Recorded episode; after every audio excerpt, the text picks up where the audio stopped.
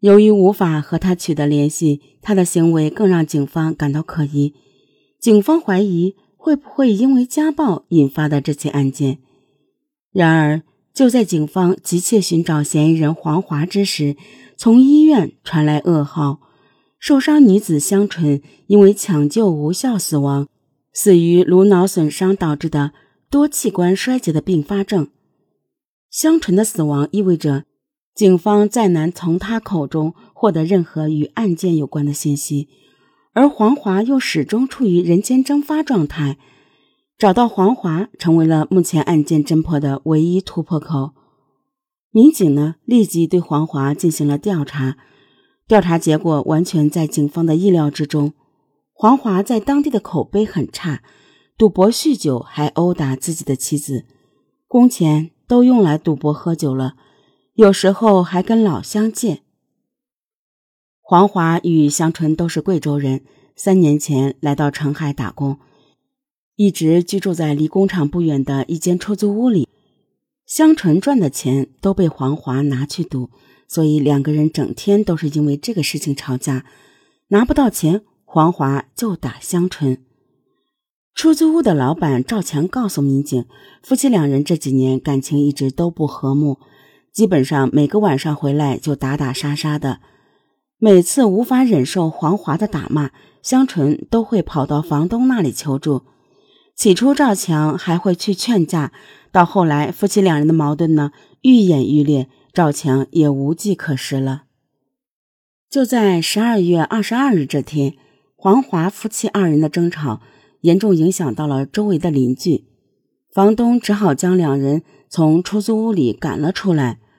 被赶出来的黄华还在外面一直追着打他老婆。至于黄华和香纯被赶出来后去了哪里，赵强并不知道。不过，赵强又向侦查员提到了另外一件事，引起了警方的注意。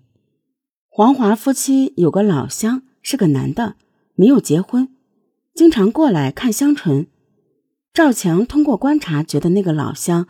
跟这个香纯应该有不正当的男女关系。为了了解香纯当晚离开住所后的行踪，民警通过黄华所在工厂的老板找到了他，并将他带回派出所进行询问。在警方眼里，黄华的作案动机显而易见，但面对询问，黄华的表述吞吞吐吐，很不自然，手也一直在抖。黄华的种种表现让警方感到十分可疑。询问中，黄华对于家暴一事只字不提。当民警问起当晚被房东赶走后去了哪里时，黄华也在刻意回避。根据黄华的只言片语，民警了解到，二零一五年十二月二十二日晚上，黄华和妻子香纯被房东从住所赶了出来，由于没有地方可去。两人只好到邻近的住宿部，想要暂住一晚。在开房住宿的时候，由于两人没有身份证，没有办法登记入住。民警找到了这家住宿部的老板进行核实，老板告诉民警，因为曾经有过前车之鉴，尽管夫妻二人提出多给一些钱，他还是没有答应。老板回忆，两人随后提出。将随身携带的行李暂时寄存在住宿部，就空手离开了。那么，他俩当晚又去了哪里呢？根据黄华的说法，当晚从住宿部出来后，两人在路边因为钱的事发生了争吵。香纯呢，一气之下就独自离开了。黄华说，他那天晚上就跟收垃圾的人住在街边上。由于黄华的表述言辞混乱，毫无逻辑，民警只好从他的只言片语之中拼凑线索。黄华告诉民警，他的妻子在澄海一家玩具厂上班，在当晚和妻子分开后的第二天，他就去工厂寻找妻子，一直等到他下班。根据这家玩具厂老板回忆，香纯平日里工作勤勤恳恳，人际关系也十分简单。唯一的印象就是她的老公经常会来工厂找她，向她要钱。老板还告诉民警，十二月二十二日这天是香纯最后一次到工厂来，在办理了辞职手续，领走了两千多元工资后便离开了。根据工厂的工人反映，当天中午，香纯在工厂的院子里还和一名男子发生争吵。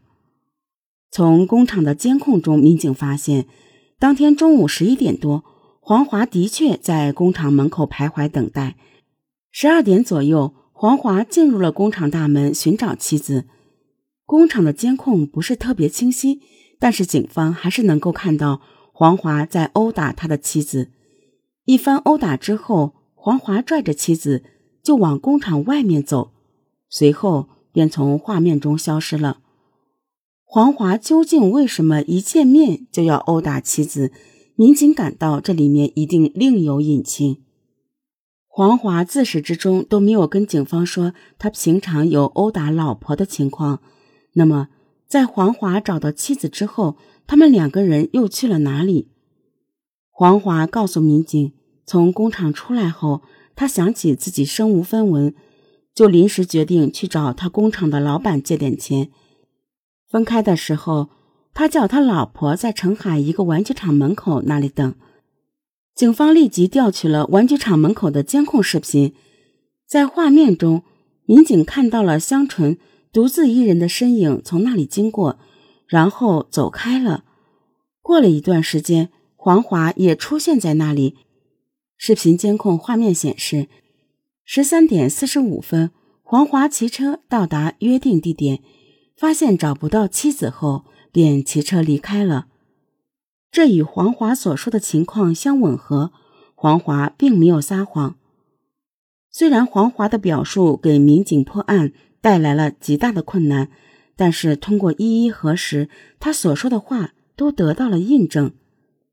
随着对黄华的深入了解，民警对他的怀疑反而逐渐降低了。经黄华的朋友证实，黄华在和妻子分开后，一直都在工厂附近寻找妻子。在案发时间前后也没有去过案发现场附近，显然黄华并不具备作案时间。但是，为何黄华报案后会联系不上他呢？后来，警方发现黄华这个人本来就比较糊涂，他不记得妻子到底是多少岁，他妻子当天穿的衣服，他也没有什么印象。总而言之，他糊涂的啥也说不清楚。而对于经济拮据的黄华来说，手机停机后不能及时续费，似乎也在情理之中。黄华的嫌疑暂时被排除，但是在两人分开后的这段时间里，香纯究竟去了哪里？